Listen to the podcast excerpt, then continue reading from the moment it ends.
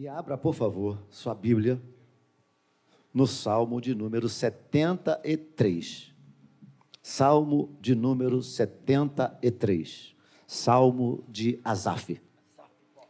Salmo de número. Corta aqui o som dos músicos, por favor, eles já estão pedindo. Obrigado.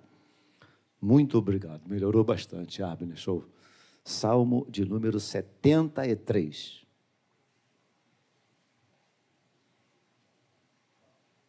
Acharam?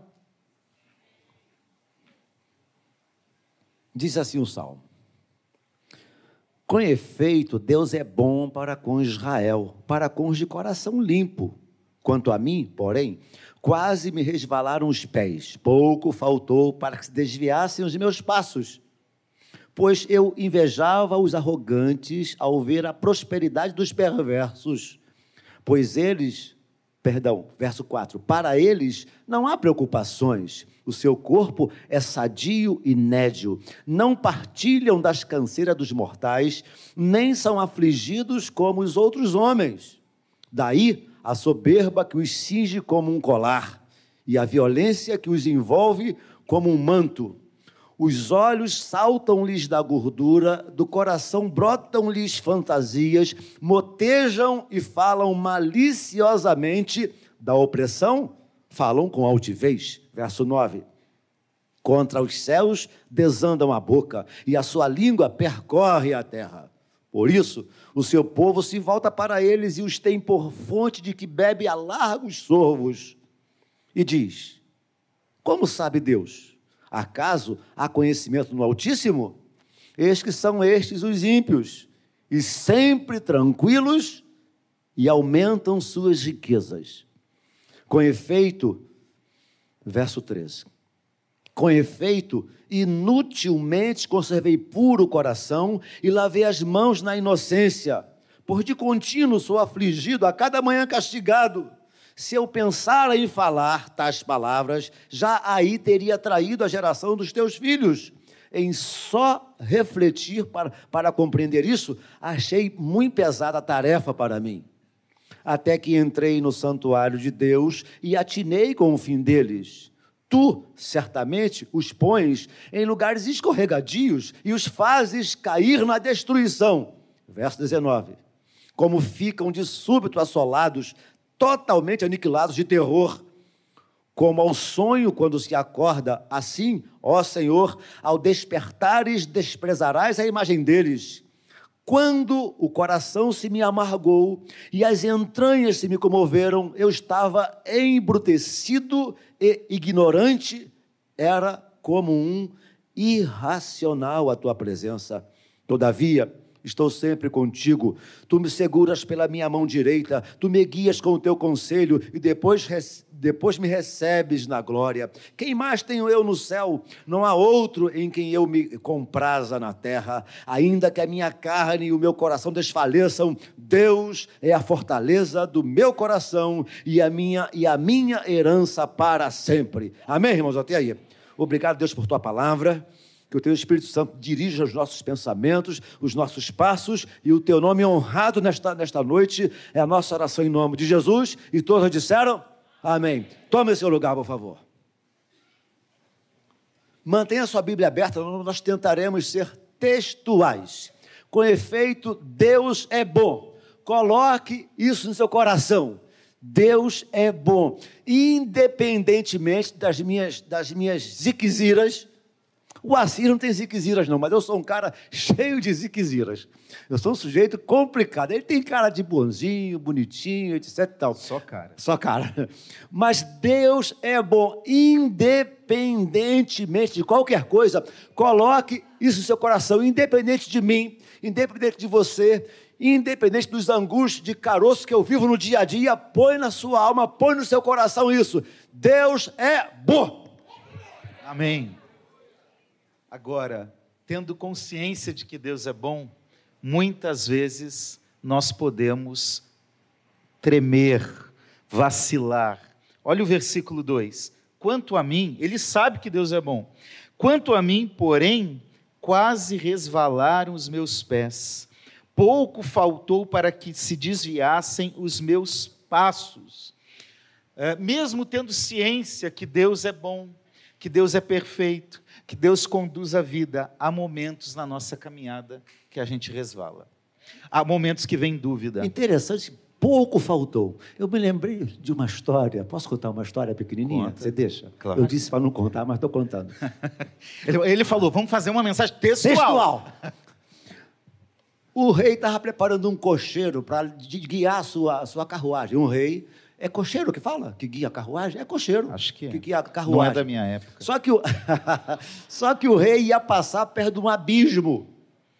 E estava fazendo uma entrevista com os cocheiros. A, quanto, a, a que distância você consegue passar do abismo? Um, um sujeito muito bom na, na, na, na carruagem falou assim: Ô rei, eu passo do abismo a 10 centímetros. Eu, rei, hum, tá, tá bom. Foi entrevistar outro. Nós vamos fazer uma viagem assim, assim, assim, tem um abismo, você passa quantos, a que distância do abismo? O outro diz assim, eu passo a 20 centímetros do abismo. O rei tá, show, legal, bacana, bacana. O terceiro entrevistado, o rei perguntou a mesma coisa, vamos fazer uma viagem assim, assim, assado, vamos passar um abismo, você passa a que distância do abismo? Aí o, o cara falou assim, ó rei, é abismo, eu vou ficar mais longe dele possível. O rei falou assim, esse é o cara para conduzir minha carruagem. Ou seja, de vez em quando, se nós não tomarmos cuidado, nossos pés estarão prestes a resvalar, se desviar. Irmãos, veja, esse salmo, ele faz parte de um conflito de Asaf. Ele olha e fala: "Eu sei que Deus é bom, mas eu sei que muitas vezes nós tiramos o olhar de Deus. E todas as vezes que nós tiramos o olhar de Deus para olhar para o que está acontecendo com o outro, a prosperidade do outro, a vida do outro, nós podemos resvalar, nós podemos cair. É o que aconteceu com Pedro. Enquanto ele olhava para Jesus, ele continuou avançando. Mas quando o olho dele, quando o sentimento dele desviou do propósito da chamada, os pés resvalam.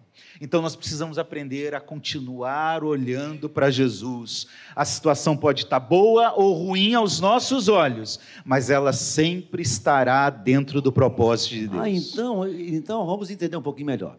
Ele, ele diz que os pés estão se desviando por este motivo ou por esses motivos. Primeiro, porque estava olhando, estava com inveja, com inveja do cara que estava se dando bem. Verso de número, de número 3. Pois eu invejava os arrogantes. Inveja. Cuidado com a inveja, irmãzinha. Irmãs, falam assim, amém, Jesus. Deixa o cabelo da outra em paz. Não é? Gordinho, Cuidado com a inveja dos magrinhos. e às vezes o magrinho inveja o mais fortinho também. Não, o mais fortinho. E inveja. Ele quase se desviava dos caminhos do Senhor. Primeiro, por causa da inveja.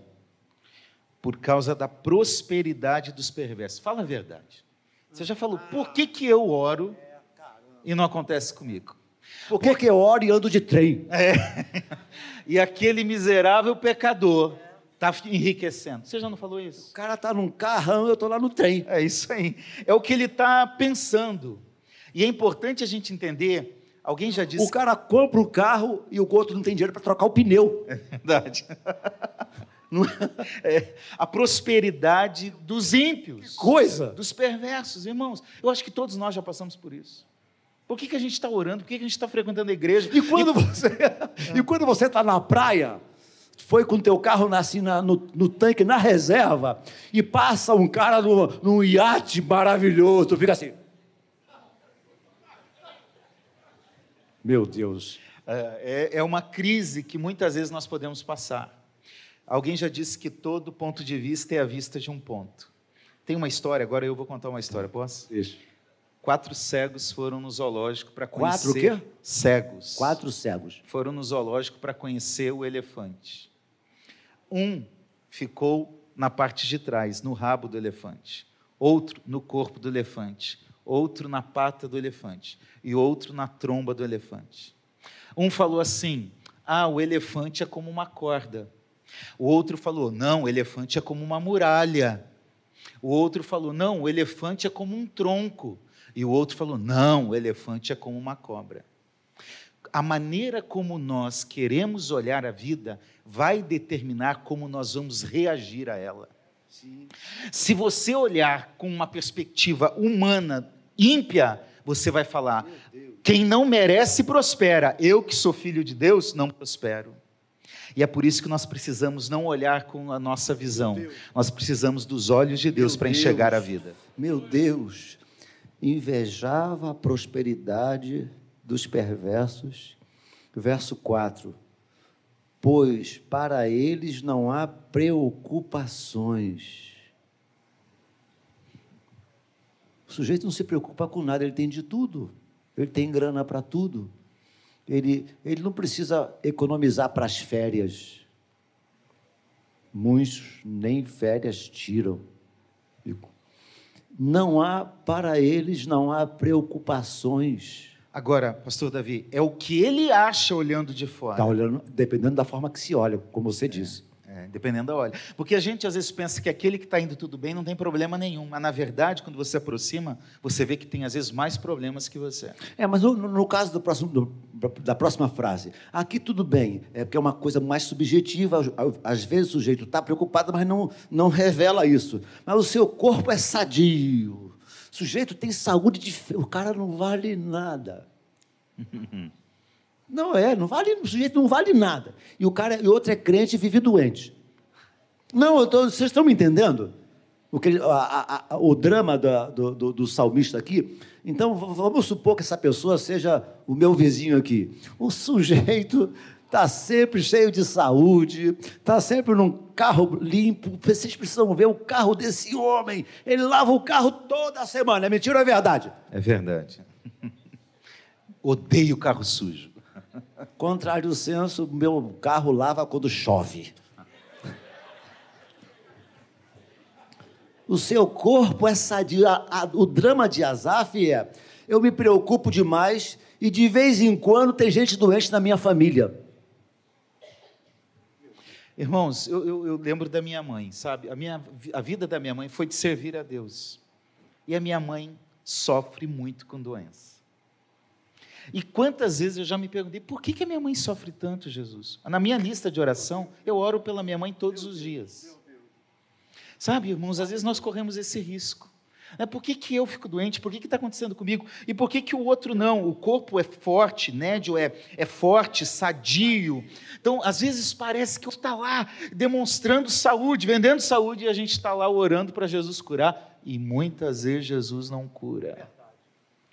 Isso pode levar muitas vezes a uma crise. Quando a gente olha para a saúde do outro e inveja a saúde do outro. Versículo 5. E, e não acabam os motivos Obrigado. pelos quais ele está quase desviando seus pés. Continua aqui o verso de número 5. Não partilham das canseiras dos mortais, nem são afligidos como os outros homens. Ou seja, o sujeito está indo de vento em popa, de, de bom a melhor de, de, de, de, de bom para ótimo, não partilham das canseiras dos mortais. Ou seja, o que, o que aflige aos simples mortais, tais aflições não chegam na casa do vizinho do nosso irmão Azaf. Parece que o outro nunca sofre, na é verdade. É mais ou menos isso que ele está dizendo. Ele não sofre como eu, não enfrenta o sofrimento como eu. É essa percepção.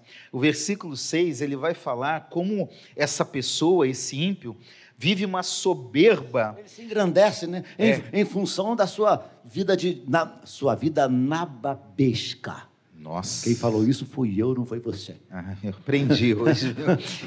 uma vida nababesca. É. E a soberba é como um, um, um argumento de ostentação ele ostenta a vida. É, eu, eu, gosto da, da, linguagem de hoje que ela traduziu assim: usam o orgulho como se fosse um colar. É, é, Sabe, é, nós vivemos que, esse tempo de ostentação. Coisa, que coisa. Esse tempo é de ostentação. Meu Deus. Né? Esse tempo que as pessoas ainda postam nas redes sociais os prazeres que estão vivendo, os lugares que estão indo, as comidas que estão desfrutando. E tudo isso é uma forma de ostentar mas na verdade, bom, nós vamos chegar daqui a pouco, né? na verdade nem sempre é assim. E nem não é apenas é assim. o escolar ele usa, mas o sujeito se utiliza da violência, não apenas da, da, da soberba como colar, mas da violência como uma vestimenta, como um manto de proteção. Ele se utiliza não apenas da, da, do, da soberba como colar, mas da violência, ou seja, é, é, os fins justificam os meios. Ele faz de tudo para obter, para ter, para chegar onde intenciona chegar. E essa é a realidade que a gente vive, né, irmãos? Quantas vezes aquele que dá um jeitinho nas coisas, aquele que frauda, aquele que é corrupto, aquele que não merece, que não é justo no comportamento, parece crescer, parece prosperar, parece possuir mais coisas, usa a violência para oprimir aqueles que são justos. Essa não é uma realidade apenas do Brasil não, nesse não, tempo, não. é uma realidade da vida humana, do ser humano. Os, os olhos saltam-lhes da gordura. O que, é que vocês acham que isso aqui deve formar, formatar a nossa cabeça? Ou seja, gordura fala de abundância, tem tudo em abundância. Tudo em abundância. O sujeito tem tudo em abundância tudo do bom e do melhor. Os olhos saltam-lhes da gordura e do, brota, e do coração brotam-lhes fantasias. Ou seja, programa e programa e faz acontecer, as suas programações se cumprem a contento. Eu entendo assim, assim. O que, que você acha? Sim, é isso mesmo. Você quer que eu comente? Não, nem não necessariamente. Verso 8 falam maliciosamente da opressão, da opressão, falam com altivez. É, o termo motejam que está no início é zombar.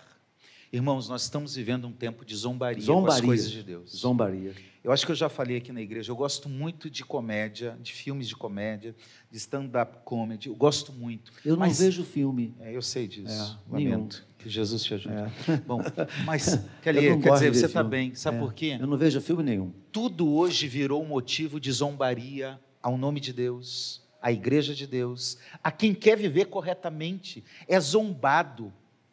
E essas pessoas usam da malícia para oprimir usam da malícia do mundo para falar contra aqueles que pertencem a Deus.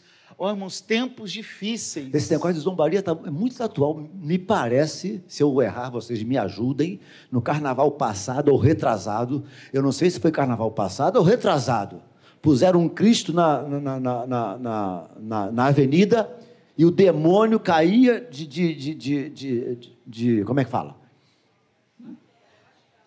Despancando, ou seja, o próprio Senhor Jesus é usado como zombaria. Olha o 9, contra os céus desandam a boca. Falam contra Deus. Falam contra Deus.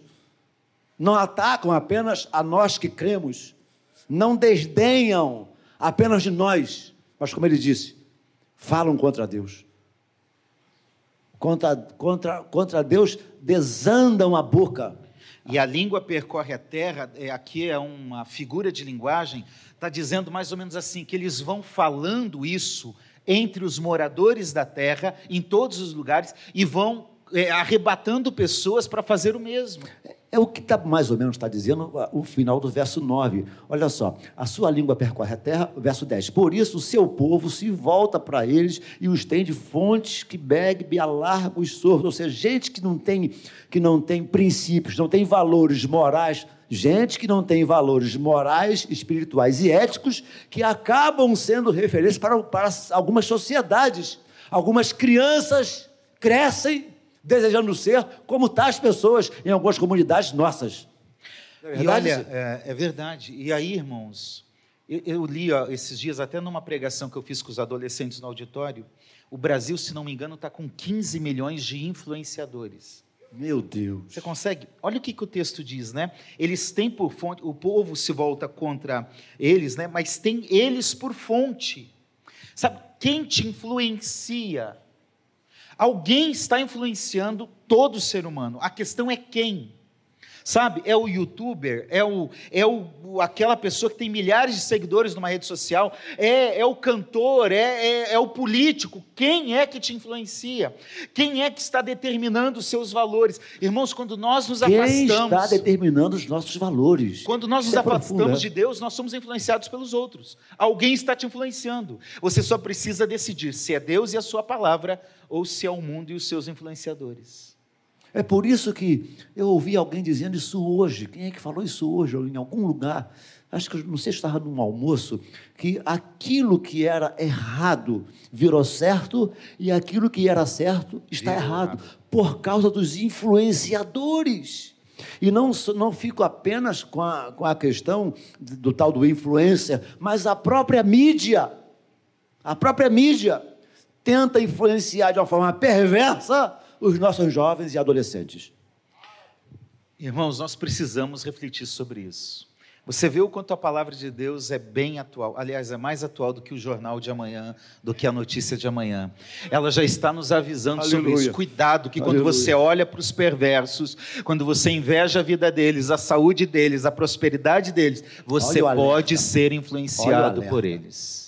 Você pode ser influenciado por eles. E como se não bastasse, olha, como se não bastasse, como se não bastasse. E diz: Como sabe Deus? Acaso há conhecimento no Altíssimo? Ou seja, esse Deus é um Deus morto. Deus esse, não vai saber disso. Esse Deus não vai ficar sabendo disso. Por- como sabe Deus? Está interrogando aqui. Acaso há conhecimento no Altíssimo? Por isso, queridos, que eu tenho uma, uma tese no meu coração. Pare de ficar questionando Deus. Pare de ficar interrogando Deus. Pare de ficar co- colocando Deus na parede. Ele é Deus, Ele é Senhor. Como dizem os irmãos da Assembleia de Deus, Ele faz o que quer, na hora que quer, usa quem quer, fala da forma que quer, e ninguém tem nada a ver com isso. E o fato de Deus não responder do nosso jeito, ou não intervir como o salmista está aqui indagando, Senhor, por que, que o Senhor não está fazendo nada? Não significa que ele não sabe e que ele não está fazendo nada. Porque a forma de Deus agir não é do nosso jeito. É no- do jeito dele, da forma dele. Ele vai intervir, ele vai fazer. A verdade é que Deus sabe todas as coisas. Nós temos, a Verdade. Tatiane, quando pregou aqui, eu não sei se a Tati está por aí, mas a Tati, quando pregou aqui, ela diz assim: Nós temos um olhar é, linear, nós só vemos o que está à nossa Sim, frente, sim. mas Deus vê no espiral. Ela usou uma Aleluia. figura. é, enquanto nós enxergamos o hoje, o passado, Deus olha de eternidade Aleluia. a eternidade. Tudo está no controle dele, ele é soberano, ele está sentado sobre o trono, Aleluia. ele governa a história, ele governa o mundo, ele governa a sua vida. Ele governa a sua Aleluia. vida. Aleluia. Hum, verso 12.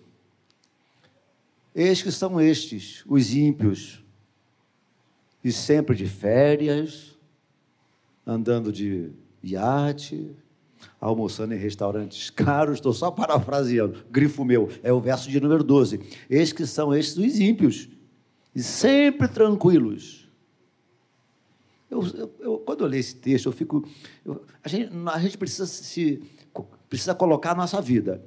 Eu, eu tenho certeza, eu tenho certeza quase que absoluta que 80% desse povo que me vê e ouve aqui paga o IPVA a- e três, quatro vezes. Compra o pneu do carro no, ca- no cartão de crédito. que, que- que- quem. Quem usa o cartão de crédito para comprar quatro pneus, quem usa o cartão de crédito para pagar o IPVA em algumas vezes, quem, quem usa bastante cartão de crédito para pagar a prestação, levanta a mão. Os ímpios não fazem isso, não, eles pagam no cash. E quando vem o IPTU? Aliás, a maioria de nós, quando chega outubro, novembro, quando chega novembro, tem um susto. Em dezembro, arrepia. Janeiro, tem taquicardia.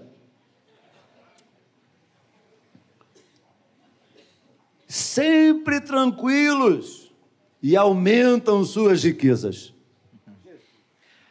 E aí o versículo 13 diz: É, não valeu a pena É eu me difícil, conservar isso é puro. complicado até, até ler isso e entender isso. Olha o que ele vai dizer.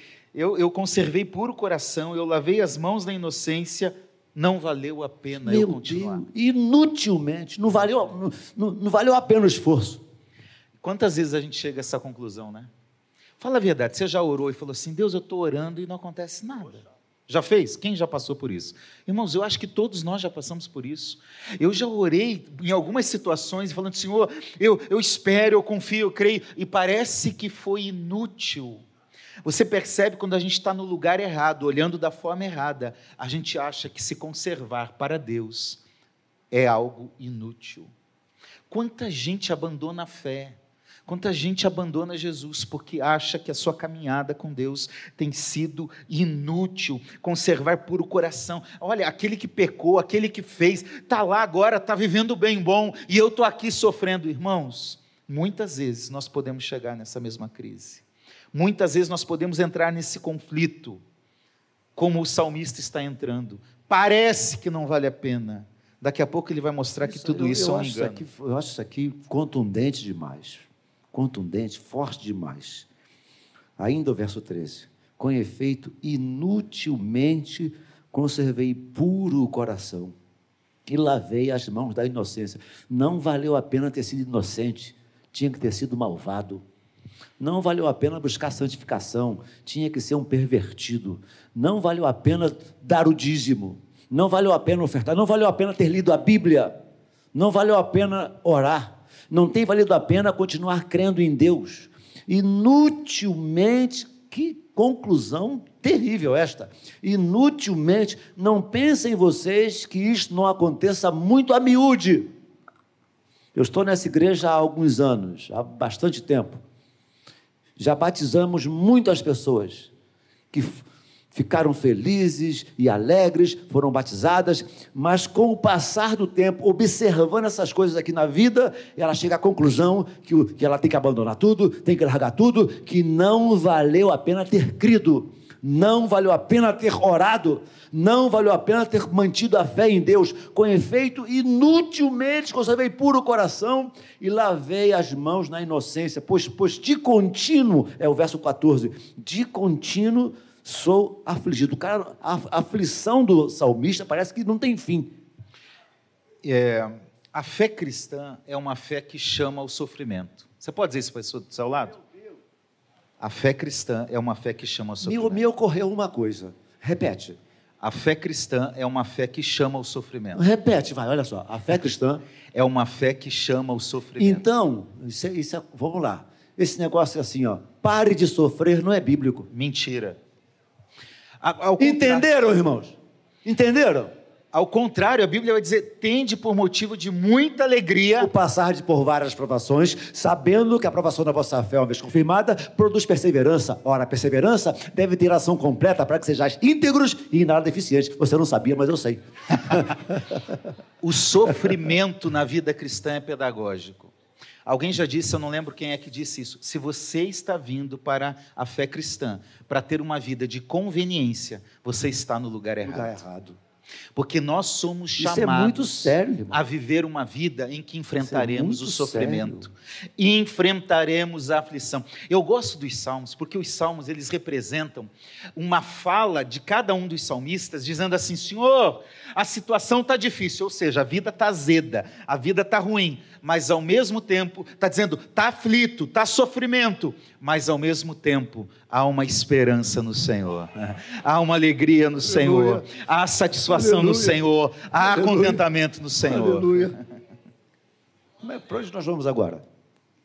De continuar afligido? 15. Uhum. Ele, tá, ele vai dizer o seguinte: se ele ao menos pensasse em falar ou fazer tais coisas, ele já diz assim: olha, já teria traído a geração de, dos teus filhos, ou seja, já estaria jogando contra a Deus e os filhos de Deus. Só se ao menos pensasse aquilo, quanto mais fazer e levar a bom termo a jornada. É a crise, né? Ele pensa, sabe que está errado e fala: se eu pensar nisso, se eu falar isso, eu estou traindo o povo de Deus. E aí ele começa a virar a chave. Olha aqui, irmãos, do verso 2 até o verso 16. Só a crise. É só a crise. Aí ele está dizendo: em só refletir tudo isso, eu achei algo difícil demais. Pensa em alguém que entrou em parafuso. Alguém que pensou, pensou, pensou e falou: Meu Deus do céu, o que, que eu estou fazendo? Mas aí, pastor Davi, ele vira a chave no 17 e ele diz: Até que. Até que. Depois da crise sempre tem um até que.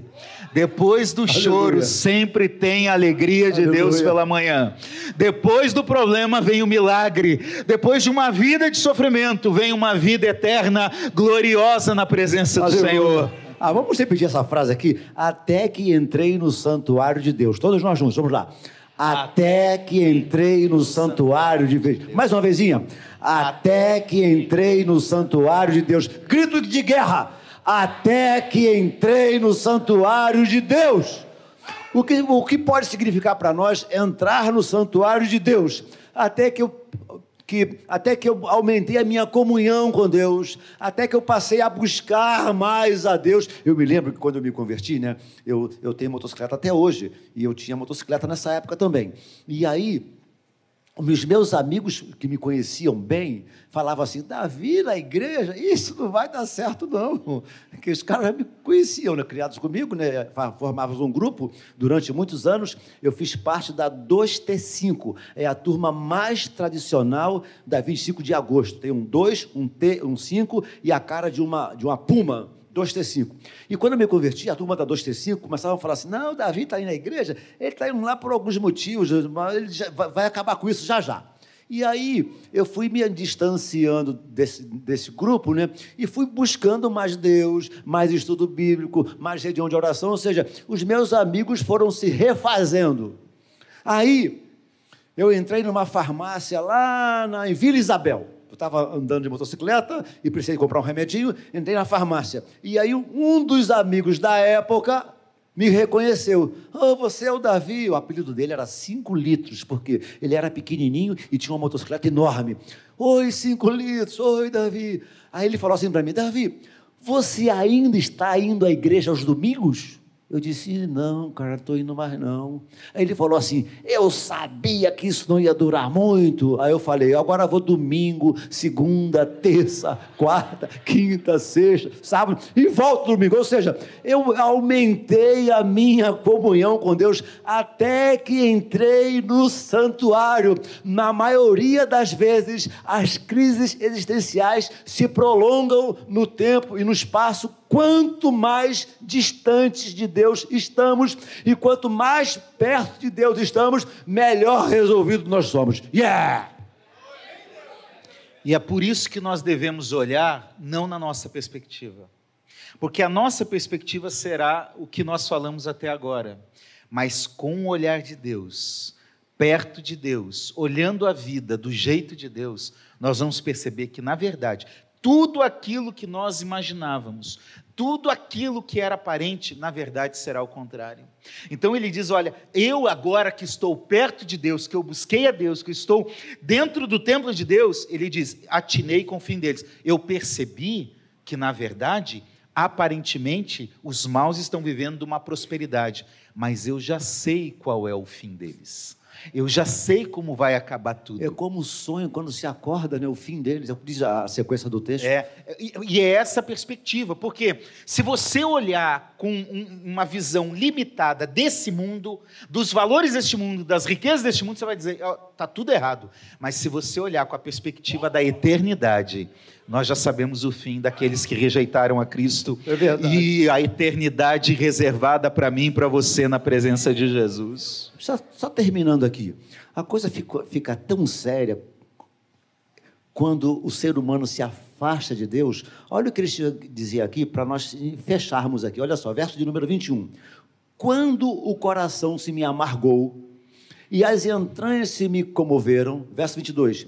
Eu estava embrutecido e ignorante, era como um irracional a tua presença. Nós somos, nós somos o quê? Nós somos animais?